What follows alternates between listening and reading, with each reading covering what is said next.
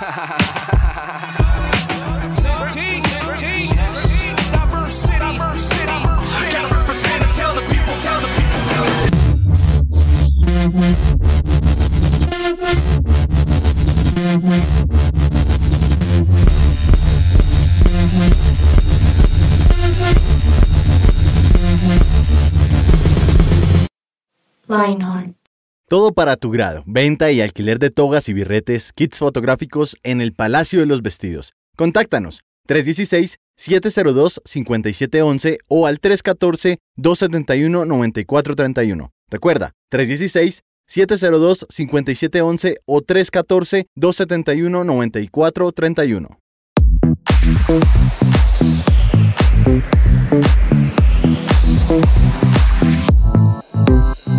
Bueno, lo prometido es deuda y les invitamos desde el podcast pasado, desde el episodio pasado de este podcast más bien, a que se conectaran a esta segunda parte y hoy vamos a estar en la segunda parte de Pecado Pegajoso. Yo digo hoy, pero puede ser que ustedes nos estén escuchando al día después o incluso una hora después y esto es lo bueno de los podcasts. Y es que no necesariamente tenemos que estar pegados a un radio o algo en específico, así que gracias por conectarse, gracias por escucharnos, esperamos que este tiempo que vamos a pasar juntos sea de edificación y de crecimiento tanto tanto para ustedes como para nosotros.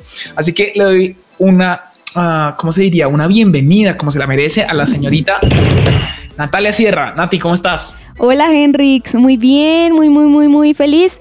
hoy vamos a hablar de la segunda parte, como tú lo mencionaste, de el primer episodio llamado Pecado Pegajoso. Entonces, por favor, los invitamos a que escuchen la primera parte para que puedan estar un poquito más sintonizados en esta segunda parte. Entonces, bueno, iniciamos de una vez para entrar en materia.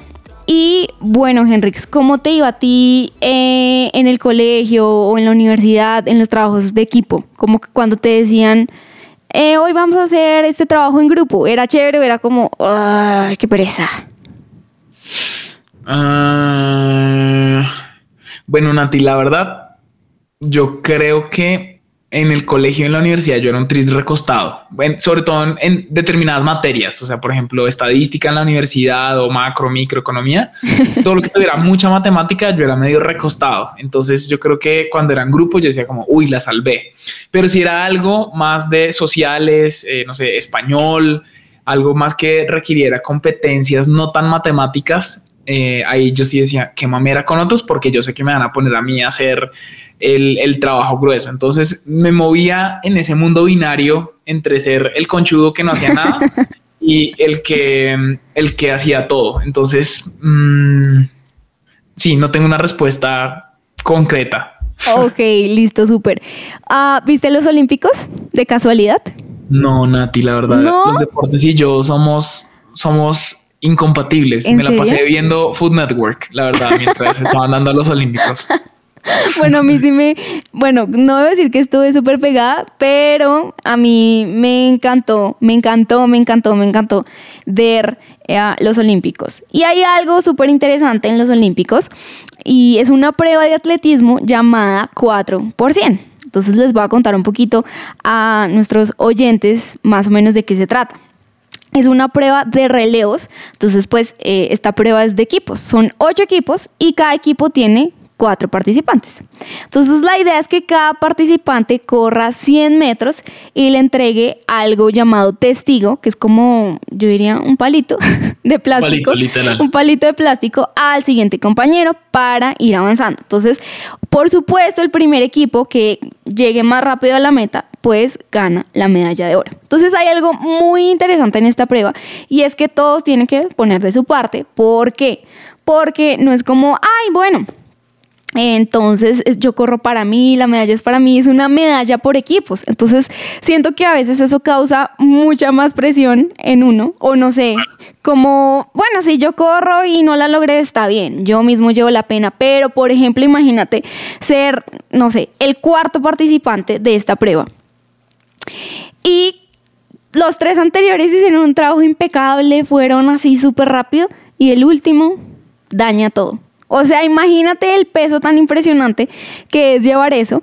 Por supuesto que uno está pensando, en uno, uno quiere ganar la medalla, pero también es importante que todo el equipo gane. Entonces aquí te quiero hacer una pregunta y pues, ¿qué te parece? ¿Tú crees que es mejor jugar o competir solo, por ejemplo, si tú estuvieras en esta prueba o en equipo?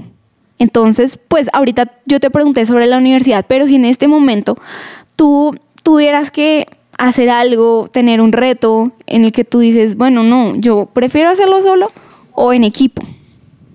Pues Nati, mm, la respuesta, la respuesta va a ser la siguiente.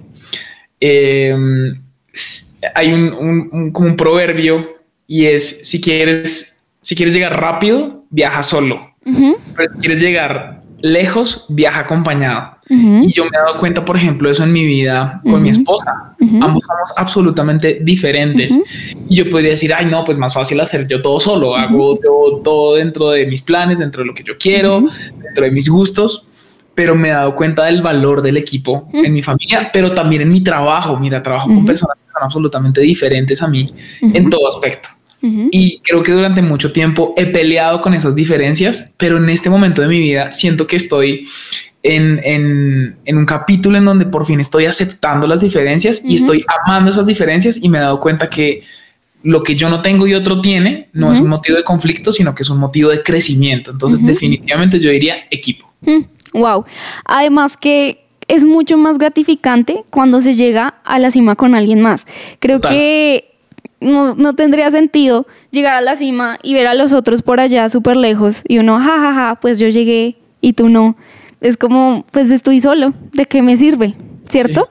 Entonces creo que esta prueba de, atletismo nos enseña algo muy, muy importante y es que si todos corremos la carrera para el otro, pensando en el otro, vamos a llegar a ganar el oro, como lo hicieron estas personas, porque no solo estaban pensando en su medalla. Entonces creo que muchas veces no le damos, no le estamos dando el valor suficiente a esto que es estar en equipo. Entonces, el mejor equipo del mundo con el que podemos estar de la mano es Jesús. Y Jesús es esa persona que está ahí, que está ahí ah, como que Él quiere que nosotros ganemos el oro. Él es el mejor para pasar este, este testigo, pues como en la prueba de atletismo, Él es el mejor para pasar eso. Pero muchas veces no somos equipo con Jesús y queremos estar solos. Entonces, ¿qué tiene que ver todo esto con el tema de hoy? Que es pecado pegajoso. ¿Tú qué crees?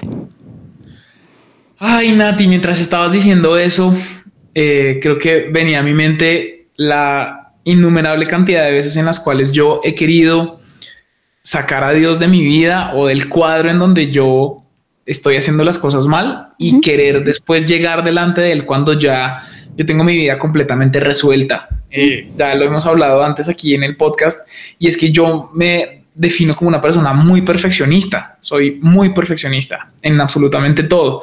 Y, eso ha llegado a permear mi relación con Dios, en donde fallé. Listo, por ejemplo, no sé, eh, como decimos aquí coloquialmente en Colombia, pele cobre. Listo, entonces yo le hablé mal a alguien, me peleé con alguien en el trabajo, no tengo ni idea. Y yo en lugar de ir delante de Dios y orar y decirle, Señor, ¿qué hago? Ayúdame. Lo que yo hago es no puedo orar porque wow. Pues, qué pena con Dios, soy una porquería, soy el peleón, soy el que trae conflicto al equipo, o me peleé con mi esposa, o, tuve este pensamiento, o, luché con lujuria en determinada situación. Eh, y entonces, no, no, no, yo no puedo ir delante de Dios. Cuando realmente lo que Dios nos está pidiendo es, vengan a mí, vengan a mí. O sea, me encanta algo que, que dice el, el salmista y es, cerca está el Señor de los quebrantados de corazón. Wow. Y eso es espectacular porque el Señor hace equipo con el que nadie quiere hacer equipo. Jesús nos dice, el que ese que nadie escoge, ¿sí? O sea, yo en, la primaria que nadie me escogía para jugar fútbol porque de verdad tengo dos pies izquierdos, por eso no veo eh, ni el mundial. O sea, para que sepan todos, no sé si se puede hacer esto, pero ahí sé que esto afecta un poco la línea temporal, pero estamos grabando este podcast mientras la selección Colombia está jugando y a mí no me interesa. no me interesa en lo más mínimo, o sea, porque soy la persona más antideportiva. Literal, yo estoy más interesada. Yo, acá hay una pantallita, les digo a los oyentes, eh, que está diciendo el marcador y yo, ay, ¿cómo vamos? En cambio yo, Nati, nada, o sea, yo estoy feliz de que nos tocó grabar hoy episodio de podcast porque no me interesa en la más mínimo el fútbol. Bueno, entonces yo siempre por eso quedaba de último y, y yo era el, de, el del gol y nadie quería meter el gol porque nadie me quería en su equipo. Pero Jesús dice, oiga, yo sí quiero hacer equipo con él. quiero hacer equipo con el que nadie escoge. Yo quiero hacer equipo con el, eh, lo que en inglés se dice el misfit, el que es el rechazado, el que no encaja en ningún, en ningún grupo. Y yo creo que es espectacular eso porque hay un rollo, voy a decirlo de esa manera, que es como un, un embrollo o un problema. Y es que el pecado es difícil de, de, de, por decirlo de alguna manera, de apartar de nuestra vida. Y el motivo tiene que ver con que mm, a nosotros nos atrae el pecado en nuestra condición humana. Nos atrae, nos gusta, nos parece que, que, es delicioso, aunque después de practicarlo, sea cual sea el pecado, nos deje absolutamente desolados, tristes, deprimidos, eh, en deuda con nosotros mismos. Entonces, esto lo podemos resumir en un gran ejemplo. Imagínate que los cocodrilos son los animales con la mordida más fuerte de todo el reino animal. Yo no sabía eso hasta el día de hoy. Yo pensaba que eran los tigres o los chitas o los leones, pero no, son los cocodrilos. Y además de eso, pues son los más temidos en todo el mundo, ¿verdad? O sea, no es que uno vea un cocodrilo, no hay tan lindo, quiero abrazar. Ah, pero póngame un panda adelante. Nada, o sea, uno sí quiere tirársele a abrazar. pero en el caso con los cocodrilos es que estos reptiles tan grandes después de comer no pueden cepillarse como lo hacemos los humanos, pues por obvias razones. Por ende, imagínate que los restos de la comida en medio de sus dientes les pueden generar infecciones graves sin que ellos se den cuenta. impresionante. Sin embargo, existe una pequeña indefensa ave cuyo nombre es el pluvial o chorlito egipcio. no sé si de pronto has visto fotos eh, en donde hay como un cocodrilo así, boca abierta, y hay unos pajaritos dentro de su boca que no es pues, estos pájaros, o sea, el pájaro suicida, ¿sí?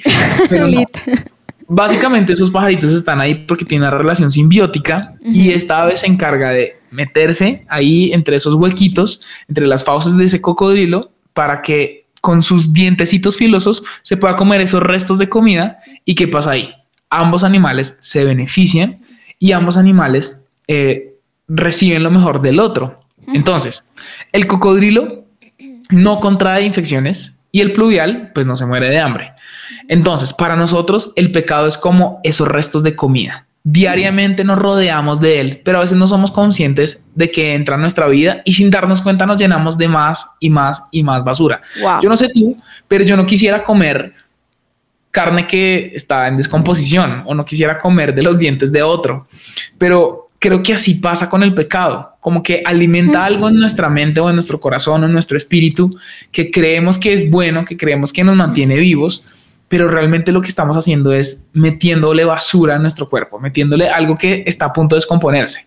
Uf, algo que se me vino a la mente es que el cocodrilo es tan poderoso, o sea, el cocodrilo sabe que es poderoso. Él puede tragarse a ese pajarito en dos segundos. Es algo súper insignificante. Entonces yo creo que muchas veces puede pasar eso con nosotros, como que nos sentimos poderosos, como porque si yo soy como, en este caso, como un cocodrilo, o sea, no tengo por qué dejar que alguien eh, más pequeño venga y, me, y me limpie, por decirlo así. Entonces muchas veces nos sentimos así con Dios, como yo soy poderoso. Y muchas veces las instrucciones de Dios son como, ora o lee la Biblia y ya. Y uno, no, yo soy poderoso, y no es humilde para recibir esas pequeñas cosas. Entonces me parece impresionante porque el cocodrilo es un animal salvaje y él aún así ahí está súper tranquilo y no hace nada. Muchas veces nosotros somos así porque Dios nos creó con libre albedrío y ese es pues un poder muy grande.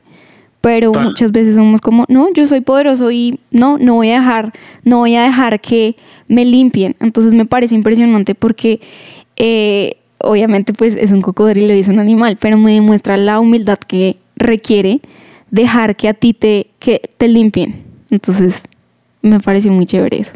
Tremendo eso que dices, Nati, y, y creo que me gusta más el enfoque que tú le estás dando, que de pronto el que yo estaba pensando, y es porque efectivamente se requiere de humildad siendo tan poderoso, entre comillas, como un cocodrilo para permitir que una ave tan diminuta y tan pequeña entre a nuestra vida. Bueno, yo creo que esa ave entonces podría representar esas pequeñas cosas que nosotros tenemos que hacer o que Dios nos está pidiendo que hagamos para no caer en la infección, porque definitivamente lo que está pasando aquí con este cocodrilo es que puede caer en una infección, o sea, se puede morir, se le puede caer la mandíbula si él no permite que esa ave venga y trabaje en equipo a través de este diseño tan perfecto de la naturaleza que Dios tiene.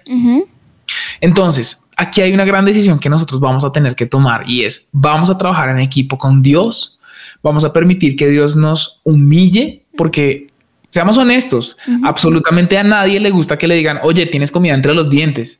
Les voy a contar una historia súper rápida y es que un día yo tuve la oportunidad de ser anfitrión de un pastor que admiro profundamente y que amo profundamente, es el pastor Danilo Montero. De pronto muchos eh, dirán, bueno, el pastor Danilo Montero, bueno, el pastor Danilo Montero es como el big deal, o sea, él es el GOAT de mi generación, él es un cantante espectacular, un pastor espectacular, un predicador maravilloso, y un día tuve la oportunidad de ser su anfitrión. El hecho es que en el camerino donde él estaba, eh, había uvas pasas y maní.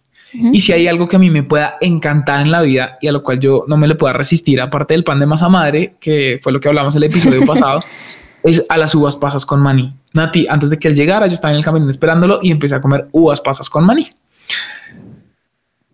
Uvas pasas con maní. El hecho es que cuando él llega, yo sonrío, tengo que ser sonriente. Pastor, bienvenido, qué rico que esté con nosotros. Siga, por favor.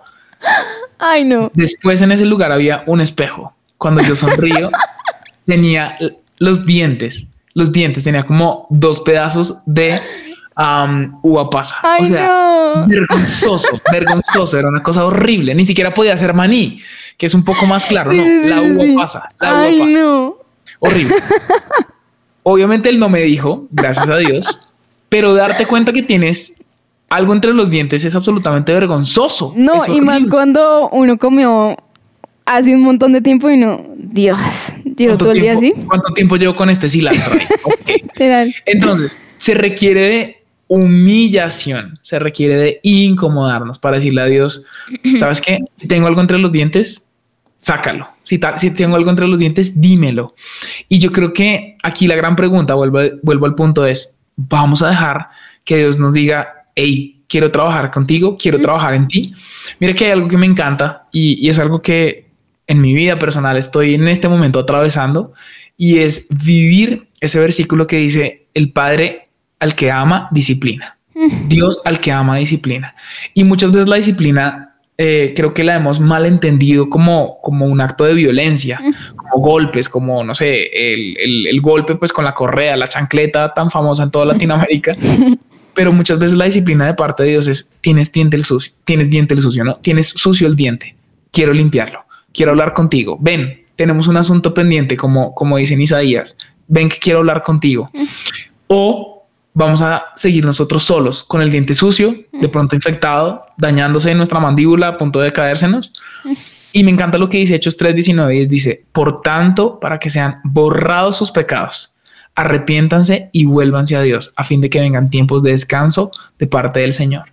Y volverse a Dios es eso, es a pesar de mi pecado, a pesar de mi suciedad, a pesar de mis errores, yo vuelvo a ti y te digo, Señor, cometí un error. Entonces, Nati, quisiera que nos ayudes tú con la parte, por lo menos que a mí más me gusta de, este programa, y es el do it.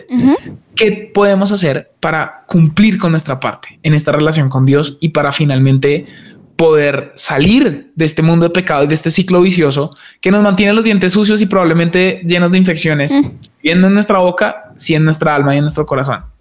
Total, pues tú acabas de introducir el primer punto de este duet y es pensar, identificar ese pecado recurrente en nuestra vida. Entonces, ya bajo la luz de Dios, nosotros podemos ver, wow, sí, estoy sucio, wow, tengo comida en los dientes, no estaba tan limpio como creía. Entonces, eso es súper importante porque cuando yo identifico qué es, pues yo ya sé con qué eh, pues me estoy enfrentando. Ya sé qué es esa, como decimos acá en Colombia, cuál es esa embarrada que, que me gustaría sacar ya mismo de mi vida. Lo segundo también es identificar la causa de esto. Siempre va a haber una causa y creo que todos somos vulnerables a algo cuando estamos en un punto de estrés, cuando estamos, cuando nos sentimos tristes, cuando estamos, no sé, en una situación difícil uno sabe a qué tiende a ir. Por ejemplo, no sé, puede que tú caigas a, la ira, puede que tú caigas a mm, la gula, a comer desenfrenadamente o no sé, qué sé yo. Piensa en esa causa de, de este pecado porque no es el pecado como tal, no es que yo sufro de ira, no, simplemente es que tú digas, ¿por qué me pasa esto? ¿Por qué me pasa esto? Em, es cuando estoy muy estresado, es cuando tengo miedo, recurro a esto. Entonces es súper importante identificar la causa eh, pues de nuestro pecado. Fuera de, de, este podcast, Nati y yo somos amigos y gozamos de, de la buena fortuna de que el novio de Nati y yo somos amigos, mi esposa y Nati son amigas, entonces por ende, pues somos amigos. Eh, pues de salir a comer y todo, esto es bien sabroso, esto es una amistad bien chévere. Y Nati y yo eh, tenemos un libro que leímos en común. Y es un libro súper chévere porque nos ayuda a identificar muchas fortalezas y debilidades de nuestra personalidad, de las personas que nosotros somos. Y creo que identificar eso, como tú estás diciendo, nos ayudó a ver, por ejemplo, rutas a través de las cuales nosotros escapamos de la realidad y de pronto dejábamos que muchas cosas pasaran. Entonces, en mi caso, yo me di cuenta que por ser una persona sumamente perfeccionista, yo tengo un juez por dentro. Entonces, yo tiendo siempre a la crítica, a la murmuración, a la, falta de contentamiento, a la ira, como tú estabas diciendo ahorita. o sea, de verdad, como una cantidad de pecados ridículos. Y entender eso me ha ayudado a que cuando viene ese detonante o como ese gatillo, eh, eh, lo tocan, yo puedo tomar una decisión diferente. Y yo creo que ese conocimiento de nosotros mismos, de identificar ese pecado recurrente, o identificar esa cueva donde yo voy a refugiarme cuando yo me siento triste o cansado o, vulnerable, nos va a ayudar. Entonces simplemente quería decirlo porque, porque ese libro nos ha ayudado mucho tanto a ti como a mí.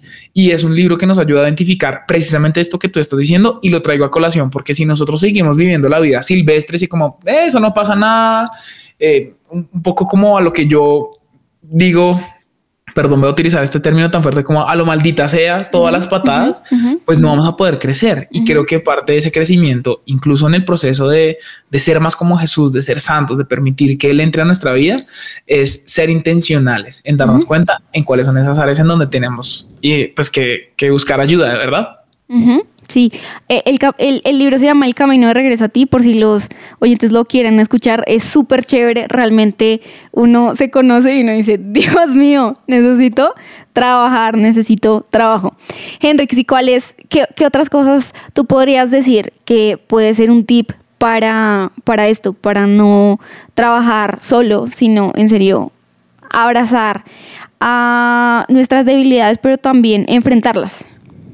Bueno, eh, yo creería, Nati, que, por ejemplo, empezar a cambiar pequeños detalles y hábitos, que es lo contrario a pecar, pues hacer la voluntad de Dios. Básicamente, si nosotros vamos a, la etimología de la palabra pecado, pecado significa no dar en el blanco. ¿Ok? Básicamente, pecado no es solamente fumar, ¿ok? Porque muchas personas preguntan, eh, ¿fumar es pecado o no es pecado? ¿El vaping es pecado o no es pecado porque no tiene nicotina? O sea, ok. Primero que todo, porque quieres saber si es pecado o no, porque quieres hacerlo. Es decir, eso no es, eso no es lo importante. Muchas personas, ¿es pecado o no es pecado? No, no, no, espérate. Si ya empezaste con esa pregunta, quiere decir que amas el pecado y, y estás jugando en una línea que está ahí bastante eh, pegada a básicamente vivir una vida lejos de la voluntad de Dios. Aquí la pregunta es, ¿qué le agrada a Dios? Mm. ¿Cuál es la marca? ¿Cuál es ese punto 10 en donde Dios quiere que yo esté? Mm. Teniendo eso presente y sabiendo que pecado es no dar en la marca, creo que es donde nosotros podemos empezar a hacer pequeños cambios. Entonces no es cuántos tatuajes son pecado. No, no, no. Aquí la pregunta es, ¿qué quiere Dios para mi vida? ¿Cuál es el plan y el propósito de Dios para mí? Siempre he compartido esto y es que siempre que yo he querido, o, más bien la, única vez en la que de verdad tuve la determinación de ir a tatuarme, eh, el, lugar tenía que operar de forma natural y normal, era un lugar sumamente famoso, no era aquí en Colombia. Em, de hecho, fue en Sydney, fue en Australia y aquí había como Bondi Inc., o sea, tienen un reality. El lugar tenía que estar abierto. Cuando llegué al lugar, estaba cerrado. Y Dios me dijo, Henry, es que yo no quiero que tú te tatúes. ¿Yo qué? pero ¿qué tiene de mal? O sea, ¿es pecado? Y el Dios, o sea, lo que yo sentí en mi corazón de parte de Dios es, no quiero que te tatúes porque yo quiero que tú seas una bandera para esta generación sin tatuajes. ¿Listo? Hay personas que amo, admiro profundamente que tienen tatuajes. De hecho, pastores que admiro muchísimo tienen tatuajes, no tengo nada en contra de ellos, no creo que sea pecado, pero a mí en ese momento de mi vida Dios me dio la instrucción, no quiero que te tatúes.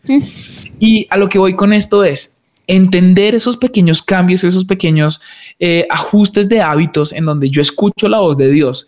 Y aquí no es si es pecado o no es pecado tatuarme, sino cuál es la voluntad de Dios para mi vida. Yo creo que vamos a empezar a, estar cada vez más en la marca, en la marca y alejándonos del pecado.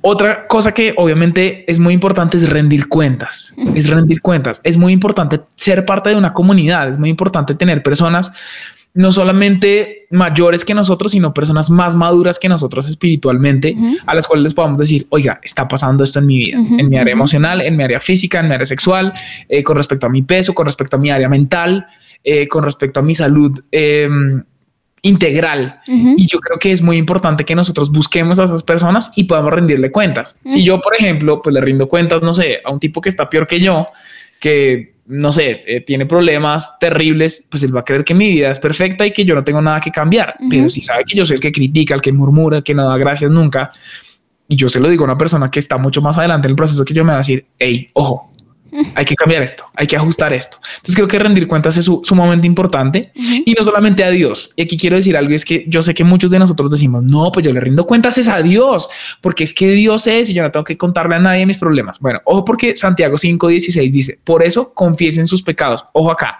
unos a otros unos a otros. Y eso es rendir cuentas. ¿Para qué? Miren lo que viene después oren unos por otros para que Dios los sane. Y esto habla de una relación con una persona más madura que yo que pueda orar por mí, que pueda ayudarme a salir del hueco. Y finalmente, Nati, yo creo que es vivir la victoria día tras día. Hay un, uno de los pilares de Alcohólicos Anónimos y de Narcóticos Anónimos y es un día a la vez. Y me encanta ese pilar porque yo creo que tiene todo que ver con el Evangelio y es pues realmente lo, único que nosotros tenemos es el presente y la eternidad, pero no sabemos cuándo va a llegar esa eternidad con el Señor.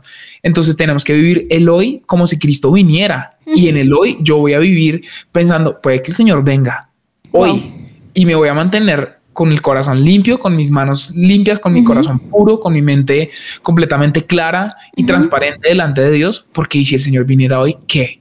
Y yo creo que ese vivir día a día es súper importante. También porque no se trata de ser perfecto y el vivir día a día nos habla también de un proceso. Hay una diferencia entre vivir una vida desenfrenada y una vida de imperfección. Pero saben que en esa mitad lo que se encuentra es la cruz, es la gracia. Es Jesús que nos dice, vamos, caminemos juntos. Como, como dice una marca de pañales colombiana, hagámoslo juntos, pequeñín. Entonces yo creo que así es como Dios nos ve a nosotros y nos dice, vamos un día a la vez. Vamos un día a la vez, vamos a hacerlo juntos. Y yo creo que eso es sumamente importante. No sé si tú quieres agregar algo, Nati. Pues algo chiquitico en cuanto a, mm, mm, voy un poquito atrás al rendir cuentas, porque creo que eso es algo sumamente importante. Yo recuerdo una vez que estaba súper tenaz por dentro y yo no lo sabía, no lo sabía, hasta que una vez hablé con una de, mis líderes en mi iglesia y le dije como, no, pues yo estuve bien, no, sé, no, no sabía lo que tenía. Ella me llevó a ver lo que tenía, el diente sucio que yo no veía y para mí fue tan confrontante porque yo podía haber seguido así. Entonces, uno puede hacer un alto, sí, se humilla. Creo que el resumen de esto también es, hay que humillarse, hay que humillarse, hay que humillarse. No es chévere, pero en serio vale la pena. Y bueno, este fue nuestro podcast, nuestra segunda parte de Pecado Pegajoso. Si no escucharon la primera parte, los invito porque sé que van a entender un poquito más de pronto de esta segunda parte que hablamos hoy. Gracias por escucharnos, esperamos que tengan una buena tarde, día, noche, no sabemos a qué hora le estén escuchando. Y eso fue todo. Chao. Chao.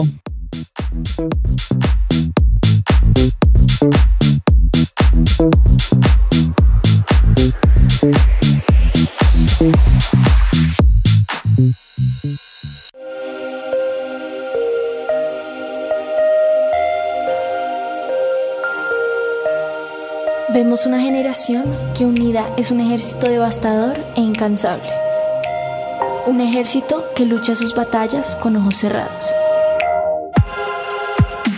Vemos una generación que al salir el sol ellos salen con él. Su motivo, expandir su nombre. No descansarán hasta que cada corazón viva por Jesús.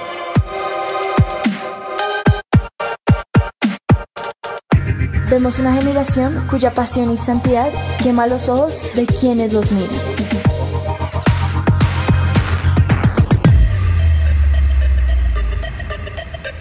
Vemos un ejército que no le teme a la muerte, porque saben que sus vidas están en la mano de Dios.